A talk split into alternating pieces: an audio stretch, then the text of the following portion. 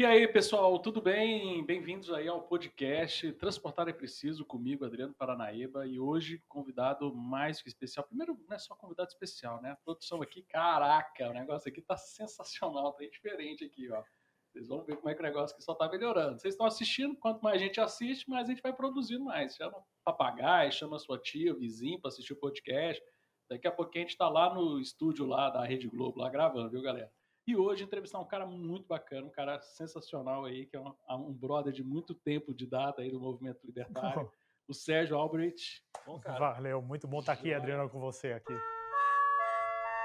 Senhores passageiros, bem-vindo ao podcast Transportar é Preciso. Embarque imediato. Esse episódio foi produzido com o Beluz. Cara, a gente se conhece desde quando, hein? Você lembra? Cara, eu acho que a gente se conheceu na, na ERC de 2000, ou 16 ou 17. E sempre lembro da tua piadinha, você mostrando lá a apresentação, o, como é que estava o mapa de Brasília, como que tinha arrumado lá, como que Brasília tinha se desenvolvido. E daí você vai mostrando, e daí você falava lá na apresentação, lá no MIS, você falava assim, e aqui a gente tem o zoológico. E daí todo mundo falando que o cara tá falando do zoológico numa apresentação de economia. Você fala, oh, não, não, peraí, me confundi aqui tá o Banco Central. Isso, e daí a galera né? toda cai dando Cara, risada é lá. Né? E é engraçado que a gente está falando, era sobre Brasília e era justamente um artigo onde eu fazia uma crítica ao planejamento urbano. Essa questão de os caras que são os, os burocratas, os caras que pensam o transporte ali, fizeram a cidade, né? Nós temos aí um grande nome do urbanismo que é o Yangel, né, que tem livro, uh, por exemplo, é, Cidade para Pessoas, e ele é um dos caras assim, mais requisitados para dar palestra. Ele, quando vai dar palestra sobre mobilidade, ele fala assim: o que não deve ser feito? Aí ele mostra o mapa de Brasília.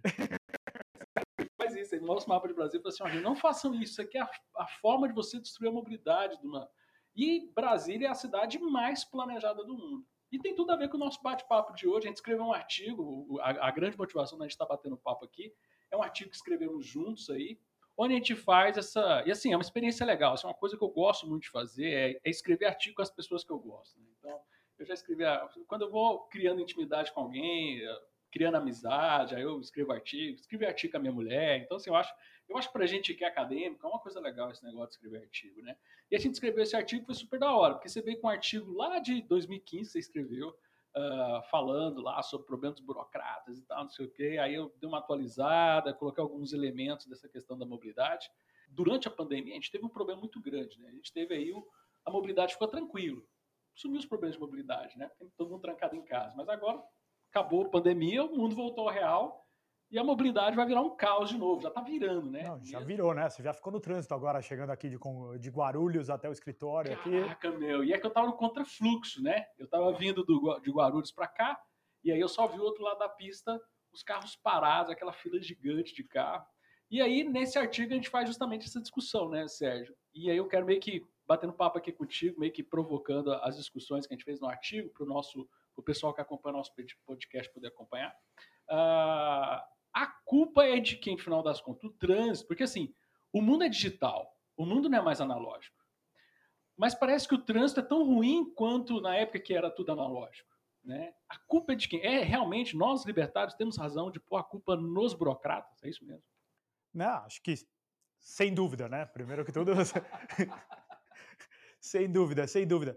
Não, mas desde que olha o trânsito, acho que o que me motivou a começar a pesquisar o mercado e o artigo ele saiu meio de uma, uma tentativa fracassada de investimento de montar uma empresa de mobilidade urbana, que a gente analisou muito, a gente queria montar lá em Boston, né? Era alguma coisa parecida, seria meio que um híbrido com pequenos carrinhos elétricos, parecido aí com as bicicletas que a gente tem do Itaú aqui em São Paulo, tem bici que você pega num ponto e solta no outro, querendo resolver já essa história, já ser um complemento em cima do Uber, que talvez foi o primeiro grande mudança que a gente teve. E não deu certo por N motivos, depois um papo para outro dia esse daqui. Não foi específico não, porque Roma teve esse serviço de carrinho elétrico e deu errado também. E deu errado. É, fica tranquilo. Não dado errado o negócio do carro elétrico. Tem um projeto da Mercedes legal que está vingando um pouco, os, os, carros elétricos nem muito, mas o, os carros se relocando de um ponto para o outro, o projeto da Mercedes, o Car to Go. Mas então ele nasceu disso e nisso eu sempre com essa pegada empreendedora, financista, de estar analisando os mercados, e é quando a gente começa a olhar o transporte urbano, a gente fala assim, meu, o mundo evoluiu, e o trânsito de São Paulo, o trânsito de Paris, o, o trânsito de todas as grandes capitais, e hoje em dia das cidades pequenas, é pior do que antes. Né? Você falou tudo, porque a gente acha que trânsito é ruim, o brasileiro tem esse problema, né, pessoal? O pessoal acha que o trânsito é ruim porque está no Brasil e tal, né? Então, eu tenho uma história que eu sempre gosto de contar. Minha irmã, ela é apaixonada em Paris, né? Funcionário público, não sei porquê, ama Paris, né? Aí ela trabalha na Receita Federal e tal, aí ela, ai, Paris que é bom. Aí quando eu tava fazendo doutorado, ela, ai, Adriano, porque você tem que conhecer Paris, né? Pô, aí você vai ver o que é mobilidade urbana Mano. e tal, não sei o quê. Aí uma vez eu fui para Paris com ela, aí, ai, vamos conhecer ou não? Nós vamos acordar mais cedo, porque nós vamos pegar o horário que o povo tá indo trabalhar, filha. Nós vamos, nós vamos pegar metrô seis da manhã, sete da manhã, vamos pegar metrô seis da tarde. Cara, até assaltada ela foi, velho. Lotado o metrô. Tipo assim, tão ruim quanto de São Paulo. Não, é, e é aquele caos gigantesco.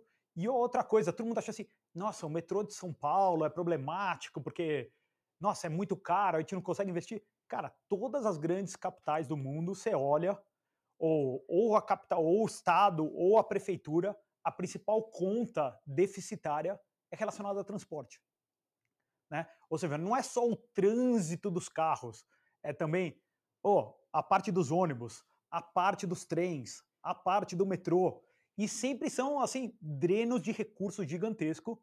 Né? Os nossos amigos economistas keynesianos falam que é, é um monopólio natural, que tem que ser feito pelo Estado, que tem que ter um fornecedor só. E essas são as desculpas tradicionais porque que o Estado acaba fazendo intervenção nesses, né, nessas empresas. Mas a gente começa a ver que não, eles tanto surgiram de maneira independente lá atrás no passado, eram foram todos endeavors assim privados que depois foram consolidados baixo um monopólio estatal, né? E para para pensar, a rua mesmo, a rua é de quem? São são incentivos privados? Não, são incentivos públicos. As ruas são montadas publicamente hoje, hoje em dia, né? Não foi sempre assim. Né? Vê as estradas romanas lá atrás, elas eram privadas, quase todas as estradas, e o que permitiu Roma expandir, em grande parte, foram as estradas, chegar, né, transportar. O sistema ferroviário americano, ele começa privado.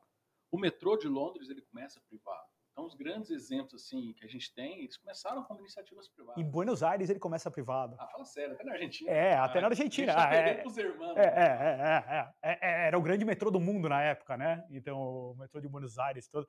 E, e Boston também. A primeira linha ela tem bastante iniciativa privada, já é meio com uma PPP ali, mas muita iniciativa privada. Então, não é um fato da natureza que o transporte público tem que ser deficitário e não é um fato da natureza que a gente tem que ter trânsito, né? O pouco que a gente vê de melhora foram iniciativas privadas, né? A questão é, de você ter o próprio Uber, começou aquela... E é uma treta massa, né? Que é a questão da shared economy, né? Da economia compartilhada. Muita gente fala que ah, isso é coisa moderna e tal. O Menger foi quem inventou essa bagaça, né? de, de, de, a economia ser compartilhada e tal. Então, é, a, a, tecnologia, as iniciativas privadas é que possibilitaram a gente ter esse compartilhamento de informação e que surgiram uma série de, de inovações no transporte que vem da iniciativa privada. Não vieram nenhuma veio do governo, né, Sérgio? Não, você vê, o, e o Uber hoje é total sobre ataque, né? Então, se, se no começo o Uber trouxe toda essa tranquilidade da gente poder. A gente não é mais refém do táxi. Se eu não sou mais refém do táxi, eu posso, é, eu posso me livrar em parte do meu carro, complementar o transporte com o meu carro, eu posso complementar com o Uber, eu posso complementar o metrô com o Uber, né? Isso tudo vem da iniciativa 100% privada. E, e, o Uber ele não é uma solução assim. O pessoal da área de transportes, o pessoal de engenharia de tráfego fala muito disso e eu concordo com eles. O Uber não resolve o problema de trânsito, ele resolve o problema de estacionamento. É fato. O Uber faz com que você não precise de achar um lugar para estacionar porque o carro não para.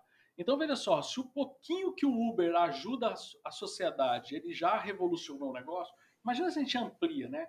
Eu tenho muito orgulho de vir da cidade que criou o primeiro serviço de ônibus por aplicativo. Lá em Goiânia, é a primeira empresa. E, foi inicia... e é engraçado, o pessoal uh, me contar essa história foi o seguinte: um dia chegou o diretor para a empresa que tem lá, a empresa privada que tem o controle lá do, da concessão, ele falou assim: olha, o Uber vai vir para o ônibus. Se a gente ficar esperando, ele vai vir e vai atropelar que nem atropelou os taxistas. Vamos nos antecipar. Então, assim, o cara foi muito visionário de falar assim: olha, o Uber vai vir no ônibus também. vamos antecipar. Então, eles têm um serviço de mini, mini ônibus que fazem linhas igual do Uber, mas totalmente privado. Ele só não está na cidade toda, na região metropolitana toda, porque porque você tem a burocracia do Estado falando, ah, isso aí pode atrapalhar os contratos. E não consegue autorizar. Ah, ela tem que autorizar, é muito complicado, vão fazer só áreas de teste e tal. E onde testou foi um sucesso total mesmo, estava usando esse serviço aí com a pandemia, ele foi rompido. Então, a tecnologia, ela realmente pode salvar a cidade, né, Sérgio? Não, e a gente começa a ver outras pontas também, que não são só o sharing economy, né? A gente vê a história dos patinetes elétricos, que de repente a gente, a gente mais velho aqui, a nossa geração, tinha aqueles patinetes com motor de gasolina, que eram inviáveis, aquelas coisas. Mas hoje em dia você tem o patinete elétrico. Então, pô, se eu moro aqui a dois quilômetros, numa cidade plana, pô, eu tipo, tem gente que entra com o patinete aqui no escritório e põe o patinete debaixo da mesa. Então, também não é só o sharing economy, também uma série de outros veículos que a gente começa a integrar e são todos frutos também da iniciativa privada que a gente vê, vê vindo aqui, integrando, né? A gente está falando a questão do carro, do Uber mesmo, tem gente que fala que não, que ele realmente ele reduz um pouco o trânsito, porque a pegada é que a gente começa a integrar diversos tipos de transporte e não ficar dependente de apenas um transporte. Né? Então você vê, ó, então eu posso usar o Uber agora e eu posso usar a bicicleta do Itaú depois, eu vou andar também um, um andar é parte do transporte urbano, né? Parece que as pessoas é esquecem isso. Importante, a gente ignora. É. Então, eu vou andar uma parte. Se eu tô tudo com o meu carro, se eu tô refém do meu carro, eu não posso, porque eu fui com o meu carro até os jardins, eu tenho que voltar para o Itaim. Como que eu faço? Como que eu faço? Eu não vou deixar meu carro lá, mas se eu posso complementar com o Uber, eu posso complementar com a bicicleta, eu posso complementar com outros, ou, outras soluções tecnológicas que a gente tem hoje, é excelente. E vai mais além, né? Sei lá, um, um, um problema grande que a gente tinha na, nas grandes cidades, principalmente, é oh, batida de carro de madrugada, pessoal voltando de festa. E quem resolveu isso? Foi legislação do álcool? Foi legislação de ser mais duro, parada policial? Não, foi o Uber. Então, eu não preciso sair com meu carro, eu posso eu, eu posso tomar meu o vinho, a cerveja de cada um e você volta para casa com o Uber. Então, até soluções que são já a segunda derivada relacionada ao transporte urbano, você vê que elas começam a se resolver é, não era o objetivo do cara que criou o Uber resolver essa situação. E resolveu. E resolveu. É o desdobramento, né? Porque não. não, é algo estático, né? Eu acho que o grande problema é isso. Os engenheiros de transporte, eles trabalham muito com a ideia ainda de origem e destino. E eles não entendem isso, que a gente pode ter uma multimodalidade dentro da própria cidade. Você pega o Uber até a estação de metrô, aí você vai do metrô até perto do seu lugar e depois se completa com patinete elétrico e tal. E a gente falou do patinete elétrico, foi um, algo que foi literalmente destruído no Brasil por legislação, né, cara? Por burocracia. Não, assim, com certeza. E a gente começa a ver até o, o patinete elétrico, a gente vê sendo atacado, a gente vê o Uber mesmo. Tanto que hoje em dia, no mundo empresarial, a gente fala estratégia Uber, que é você crescer tanto a ponto que os teus clientes vão fazer uma força política para não deixarem você ser destruído. Acho que os patinetes não chegaram a ter um, um desdobramento tão grande, existiam outros problemas, mas a gente começa a ver, ah, não consegui não consegui bloquear o desenvolvimento do Uber via o monopólio do táxi. Então, o que está acontecendo agora? A gente vê, olha para a Califórnia, onde nasceu. O Uber nasceu em São Francisco, né? Então, provavelmente o Uber vai ter que ir embora da Califórnia. Porque por legislações trabalhistas, e no caso da Califórnia tem mais a legislação elétrica também, né? Que acho que é um ponto para a gente discutir também, que é a obsessão por tornar todos os carros elétricos. Isso vai fazer com que o Uber seja inviável na Califórnia, o estado em que o Uber nasceu. A gente começa a ver, tem um caso muito legal agora na Espanha. Saiu também a, através da legislação trabalhista acabando modelos de transporte urbano. Então, tem muitas empresas análogas a iFood, essas entre, empresas de, de aplicativo de entrega, né? A Espanha também, sempre com alto desemprego, com, com problema de alocação. Então, esse modelo de negócio bombou na Espanha, também cresceu. E agora saiu uma tal de lei rider, que faz com que você tenha que contratar as pessoas dentro do arcabouço trabalhista da Espanha, que é bem parecido com o nosso CLT, se não bobear mais rígido em algumas situações. Então, a gente já começa a ter. Então, a Deliveroo, que é uma grande empresa europeia, já foi embora da Espanha. Então, já 3.500 pessoas que vão sair, que vão perder o emprego na Espanha. E outros desdobramentos, né? Porque para o Uber Eats que está lá, vale a pena contratar ainda pessoas dentro do regime trabalhista local para atender o centro de Madrid, de Barcelona, né? Agora, e as aforas das cidades? Provavelmente o serviço não vai estar tá cobrindo mais.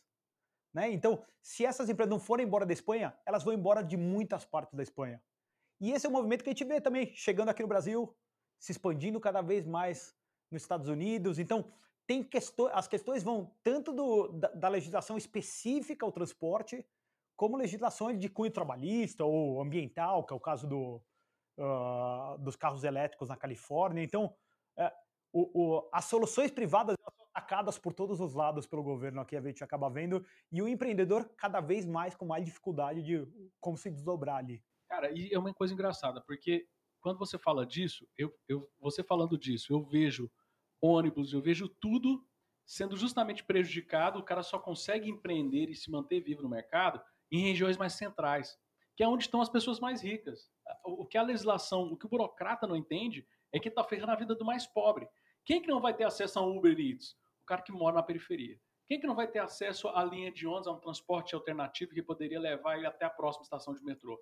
É o pobre, porque o rico vai ficar sempre em áreas mais centrais, então ele vai ter sempre ali é, a legislação pode ser monstra, destruir muito o modelo de negócio do cara, o cara vai tentar continuar exercendo, mas vai ser sempre aonde estão as pessoas mais ricas. E as pessoas mais pobres, que poderiam ser beneficiadas né, com os novos modelos de negócio, o governo está proibindo. Literalmente, ele fala: ó, você está na merda e você tem que continuar na merda e você tem que ficar continuando dependendo de mim. Eu estou te protegendo. Ó, você tá, as empresas não vão aí porque eu estou eu tô proibindo elas de ir lá.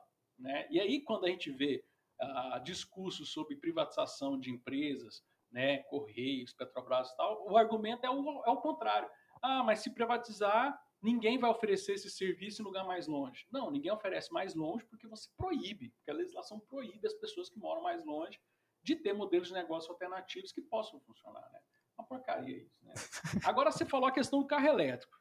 Poxa, Muita gente que acompanha nosso podcast, pô, acha que carro elétrico é um negócio massa demais da conta. Mas é, é barco errado esse negócio de carro elétrico? O que, que você acha, meu? Que você acha, eu sei, porque você já começou a... já chegou o sapato aqui no negócio. Eu quero entender o porquê. Fala aí pra galera. É, se o carro é elétrico, ele é combustão, para mim, teoricamente, eu sou indiferente a isso, desde que a gente consiga produzir carros elétricos a custo decente, desde que a infraestrutura que a gente tenha para carro elétrico funcione, né? Desde que empresas como a Tesla consigam subsistir sem subsídio estatal. o fato é que os carros elétricos hoje, Adriano, eles ainda não são fruto da, da livre iniciativa. Eles, é, você vai comprar um carro elétrico, você tem uma série de subsídios, né? Ou seja, o governo americano paga parte da tua compra. Não só isso, existe uma série de mandatos do governo do governo federal e em muitos casos, como na Califórnia, do governo estadual em que a frota vendida por uma, por uma empresa tenha que ter um determinado número de, de, de milhas por galão. Né? E cada vez fica mais, mais forte isso, porque a gente começa a ver que oh, já não tem tanto carro com, com um motor tão grande como tinha antigamente. Né? Um V8 hoje em dia é só um carro de extremo luxo, não está mais em, em, carros esportes de, é, lá, de médio padrão, você já acaba não vendo isso. Então, o carro elétrico ele é subsidiado de um lado no, uh, para o comprador e as empresas são forçadas a incluir carros elétricos na sua frota para conseguir reduzir o custo por galão. Então, não sei, é, assim, eu já dirigi um Tesla, já dirigi os outros carros, assim, para mim parece que falta alguma coisa no carro, mas aí é só o meu gosto. Mas a questão toda é assim, cara, por que, que a gente não consegue produzir um carro a preço normal? Por que, que a gente precisa de todo esse apoio? né? E toda a rede de infraestrutura, não sei se vocês acompanharam agora a Califórnia recentemente, né? sim, tem filas de quilômetros para abastecer o carro elétrico. Né? A gente ainda não criou uma rede de abastecimento igual a gente tem a rede de postos de gasolina. O pior, tem um gerador ali, né? Tem um cara que abastece o carro elétrico, tem um gerador. Tem um gerador queimando óleo. É, e, e, o pior é que tem vários disso, será né? Que é, será que é. o transporte sustentável não é tão sustentável assim, Sim. a energia sustentável, né? Pelo jeito não, né? Não, então, com certeza, mas assim, ao mesmo tempo, assim, oh, sou mega bullish com os, com os patinetes. Porque o patinete o quê? Você precisa de uma bateria pequena, você vai a um trajeto pequeno, você tem aquela bateria. O patinete vira um, ve um, um veículo, sei lá como que a gente chama aquilo, mas vira um, algo muito mais limpo, né? Porque todo motor que tem gasolina suja pra caramba. Então, eu posso usar. Então não é ser contra o carro elétrico ou a favor do carro elétrico, mas é deixar o carro elétrico tomar o seu espaço naturalmente e não o carro elétrico ser imposto sobre todo. Né? Na Califórnia tem um mandato agora, acho que é 2025, 2035, eh, não, não lembro a data, que todos os carros vendidos na Califórnia terão que ser vendidos, uh, terão que ser elétricos. Senão você vai pagar uma multa de um valor exorbitante. Então, assim, só quem for comprar uma Lamborghini vai poder comprar um carro que não seja elétrico. E o que vai acontecer? Qual que é o preço de saída de um carro elétrico? 40 mil dólares, 50 mil dólares para um carro de entrada? Então, a, a, gente já começa a ver assim, nos Estados Unidos está tendo um processo inflacionário, não sei se inflacionário, mas uma bolha de consumo de carros de segunda mão. Daí, de novo, quem que não vai se adequar à legislação? Os mais pobres que não conseguem comprar um Tesla de 40 Isso. pau de entrada. Exatamente, o milionário, o, o, o, milionário que pode comprar o Tesla, que pode comprar o carro da, sei lá, qualquer um desses que tem aí, já tem os da BMW, já tem da Audi, todos, beleza, você compra o teu carro, é divertido, bacana, mas não, não é uma solução. E a verdade é que assim, hoje a gente não consegue nem dar vazão é, à estrutura. Onde que a gente vai abastecer? Como que eu vou viajar da Califórnia para Boston? Impossível fazer essa viagem. Tem outro problema também. Você falou da bateria. Uma coisa é a bateria do patinete, outra coisa é a bateria do carro elétrico. A cidade de Paris está tendo um problema muito grande que eles não estão sabendo onde descartar os carros elétricos. Que a bateria, a gente ainda não chegou na tecnologia para essa bateria, então ela tem um, uma vida útil muito curta e tem fotos mostrando pátios a, no, no, nos arredores de Paris, lá na, na Ile de France, né, que eles falam e tal, lá na periferia, que tá cheio de carro encostado, carro elétrico encostado, porque não sabe, não pode jogar no lixo, não pode. O que vai fazer com aquela bateria? Ainda não, nem a, a lógica de logística reversa, o que fazer com as baterias, foi pensado para você criar essa obrigação de você ter tudo carro elétrico. Né? Então, se tivesse sido criado pela iniciativa privada, uh, e a iniciativa privada pensar em como resolver esses problemas, ela ia bolar um jeito de fazer isso. Né? A, a, o próprio carro né, de combustão, que antigamente usava óleo de amendoim, começou a usar o petróleo por causa disso, né? porque foi buscando uma alternativa para rodar de forma mais barata, de uma forma né, que fosse melhor para as pessoas. Né? O, o papel do empreendedor é achar soluções. Soluções para aquilo que o, o, o cliente quer e o, o que a gente pode produzir. Como que a gente vai resolver esses problemas? Quando a gente planeja tudo top-down, a gente constrói Brasília, a gente constrói os carros elétricos que não funcionam, não andam.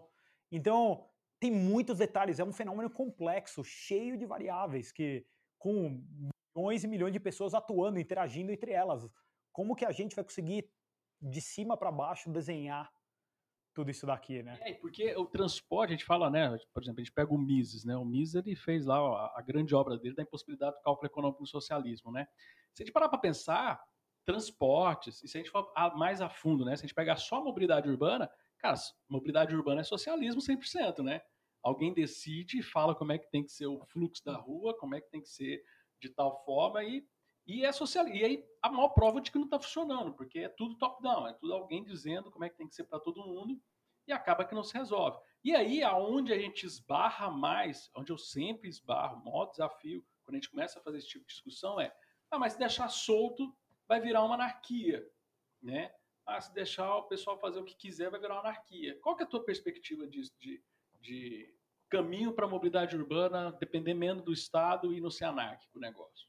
Quando eu estava com esse projeto lá para 2012, 2013, tentando implementar essa empresa em Boston, um, um, um local que a gente frequentou bastante, no, no, MIT tem um Media Lab, que é meio um laboratório de tecnologia deles. E um dos departamentos do Media Lab, um dos andares lá, é o departamento de Smart Cities. E eles tentam imaginar o que, seria essa cidade do futuro. Tem um pouco dessa arrogância do conhecimento, de eu, conseguir desenhar né? Porque tem uma parte que é puramente exploratória, no sentido, oh, vamos tentar imaginar o que vai acontecer para a gente até atuar de maneira empreendedora, mas tem muito assim, oh, nós somos mais inteligentes que o resto, a gente estuda mais essa matéria. E nós e, vamos decidir como é que vai ser. Então a gente vai decidir como vai ser. Mas até nesses projetos eu tenho visto uma mudança grande nos últimos anos. Então, é, é, eles partiam muito dessa ideia de carros se mexerem de um lado para o outro, você conseguir o, utilizar a autonomia de alguns carros para eles retornarem para suas bases iniciais, porque assim, o grande problema das bicicletas mesmo aqui, o que, que é? Você conseguir fazer o rebalanceamento das, das bicicletas. Esse é o grande custo das bicicletas. Cê... no caminhão e sair redistribuindo, Exatamente. porque às vezes o lugar fica com muita bicicleta, o lugar tem bicicleta nenhuma. Exatamente, é, ou numa descida, então o que sai dos jardins, vem aqui, todo mundo sai do jardim, ninguém sobe. Então tinha uma expectativa grande de oh, como que a gente vai remanejar isso, mas continuar entregando soluções para o indivíduo se direcionar. E o que a gente vê nos últimos anos cada vez mais são assim, são soluções de um caminho só. Então a solução vai ser só mais metrô para a cidade. Ou seja, a gente começa a buscar soluções que são puramente a, a panaceia. Né? Eu estou falando essa mentalidade de organizar 100%. Porque tem aquela coisa, até acho que a gente já discutiu um tempo atrás, que é, é esse, esse fetichismo quase que eu, com economia de escala. Tudo tem que ser economia de escala, senão é uma ineficiência, né? E, e, o que a gente tem que buscar, na verdade, é. Pô, a gente tem uma eficiência dinâmica, como o Horta de Soto, né? Então a gente tem que estar o tempo inteiro criando novas soluções. Os problemas de ontem se alteram, hoje a gente tem outros problemas, a gente tem que ser ágil, tem que ser flexível, o capital tem que ser flexível para a gente estar se alterando, as rotas se alteram. Se a gente abre uma faculdade aqui do lado do escritório, de repente, é, a gente tem um fluxo de 10 mil pessoas diário para cá que não existia antes e o projeto do metrô não conseguiu incluir aquilo dentro dele. Não por falha mental cognitiva das pessoas, mas porque nenhum ser humano tem capacidade, ou nenhum grupo de ser humano tem capacidade de saber o que vai acontecer amanhã, né? É, tem coisa que funciona num bairro, não funciona em outro. Então, por que não ter até decisões diferentes? Ó, tal região é, pode caminhar para um lado aqui, pode caminhar para outro, porque nem vai ter a mesma solução. E, e que nem eu brinquei falando um pouco, mas é verdade, mobilidade urbana é socialismo. Definiu como é que vai ser a regra, aí vai ter que valer para todo mundo. Então, se o mercado não, se seria uma anarquia, mas quando as pessoas falam da anarquia, eles falam de uma algazarra, assim, uma zona, um, ninguém seguindo nada, assim. Poxa, o, o, mercado de pão é super regulado e ninguém encontra o seu pão, ninguém encontra as coisas. Então, e, e no transporte urbano mesmo, a gente parar para pensar, pô, eu não tenho interesse em, em a melhor empresa de ônibus da cidade. Em Portugal, uma vez eu peguei carro em Portugal, era desse jeito. Você tinha a, a via expressa, que era pagava pedágio, e tinha a via. Aí do lado, é normal. Eu acho que vários países da Europa é assim, né? Você tem a, a via privada que paga pedágio e você tem a via pública do, do lado, né? É uma porcaria, ninguém tá lá e tá todo mundo na, na via top, né? Sim, as pessoas preferem, preferem pagar, né? Hoje em dia, pensa com toda essa tecnologia que a gente tem, a gente não conseguiria achar soluções de como uh, maximizar o uso da rua, ou seja, em vez de pagar IPVA, por que, que a gente não paga um preço dinâmico para utilizar as próprias ruas hoje em dia? Por que que, pô, eu vou pagar mais na hora do rush, eu vou pagar menos para utilizar a rua depois? Tecnologias não faltam para a gente hoje, né? É que antigamente tinha essa grande discussão, né? Uh, tem algumas áreas da Holanda que é desse jeito, tipo assim, você organiza, é interessantíssimo lá, eles conseguem organizar o preço do combustível pelo tamanho do congestionamento na região. Então, tá, legal. a gasolina é mais cara em regiões mais centrais. Então, é uma forma de incentivar o cara a não ir de carro, porque ele vai voltar pagando gasolina mais cara e tal. E muita gente criticava isso, mas hoje a tecnologia está aí para servir a isso, né? Fazer esse tipo de serviço para a gente. Não, e, e, é mais que a tecnologia, é, é, que hoje eu acho que é fácil a gente conseguir imaginar soluções, né? Mas até um caso clássico utilizado para a gente ter public goods, para justificar a intervenção às falhas de mercado, como os bens públicos, a gente vê que são, são os faróis, os faróis do oceano, né? Todos os livros clássicos eles estão falando dos faróis, né? E daí o Coase foi lá falar, não, não, peraí, deixa eu investigar, tem alguma coisa errada aqui. E que o Coase descobre? Cara, em 1500, sei lá, não, acho que em 1500 não existiam os faróis ainda, mas logo a gente começou a ter os faróis, eles eram todos privados. A gente criou uma solução tecnológica naquela época que não existia aplicativo, que eu não conseguia discriminar quem era o usuário daquilo, e Aí, ó, se, se você não pagar o farol, você não pode atracar no porto. Então eles linkaram o serviço do farol ao porto. Então, os faróis nasceram de maneira privada e se perpetuaram durante centenas de anos de maneira privada. Então, de novo, aqui é um, um caso do transporte, não é transporte urbano, mas uh, a criatividade humana, a liberdade de atuar encontra essas soluções. Sim, não, e aqui que você fala que eu achei bem bacana, é a questão do mercado de alface de São Paulo, né? Ninguém regula o mercado de alface e não falta alface em lugar nenhum na cidade de São Paulo, né? Quem que organiza essa logística, né? E outros preços, né? Os preços da alface é tudo muito parecido, né? Será que eles fazem uma reunião? Tem uma agência reguladora do alface de São Paulo? Tem, né, cara? É livre mercado na veia, 100%. É, total, total. Então, a, a gente olha o mercado do transporte urbano e a gente fala assim, não é um fato da natureza que tem que ser esse trânsito. É, a, a, gente aqui de São Paulo, a gente sempre está brincando, putz, tem duas coisas que são muito ruins em São Paulo, né? Um, que as pessoas são assaltadas, e o outro que, puta, o trânsito. Você vai de um lugar para o outro às 6 horas da tarde, às 7 horas da tarde, e é isso, suportável. Né? É um fato da natureza, é um fato da grande cidade, é um fato da grande cidade no desenho que a gente tem hoje, onde, da maneira que tudo foi estruturado.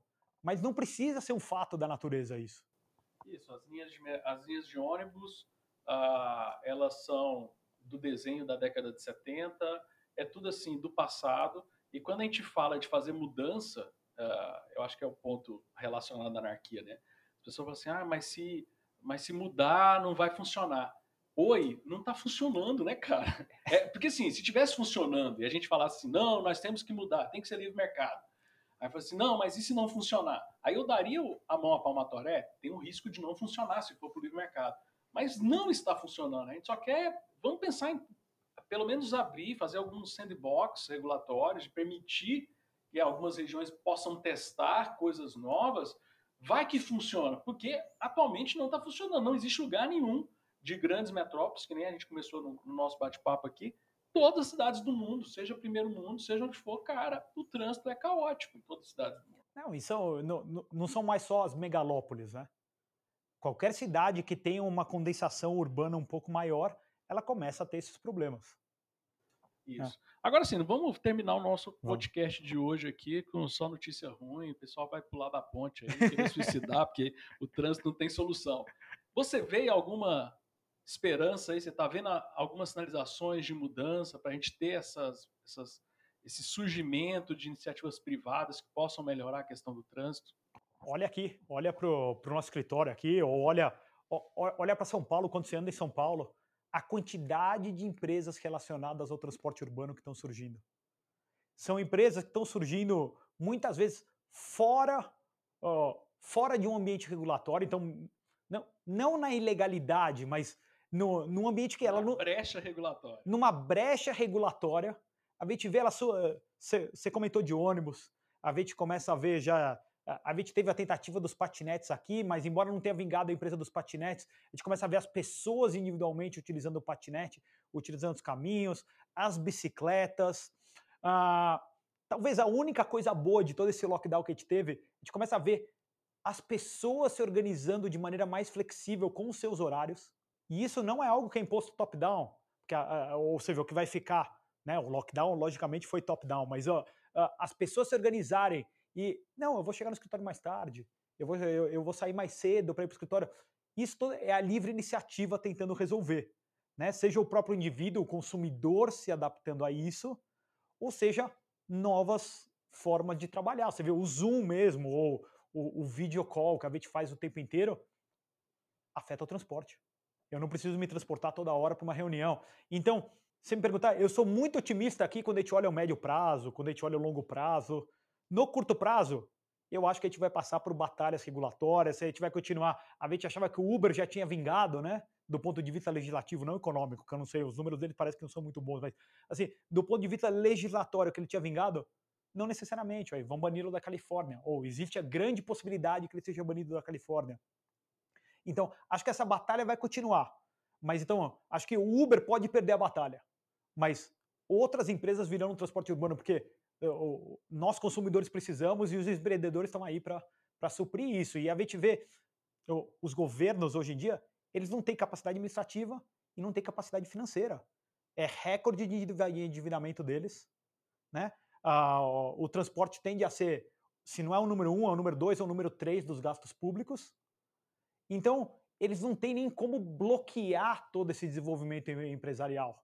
Então, eu sou muito otimista com relação ao desenvolvimento empresarial. Acho que é, a gente trabalha com grandes empresas, aqui você vê no dia a dia, uh, seja fornecendo serviço, seja. Uh, não para de brotar essas empresas, Adriano. Acho que é muito otimista isso. Ah, então bom demais. Você falou que você está otimista, então agora eu fiquei otimista também. bom demais.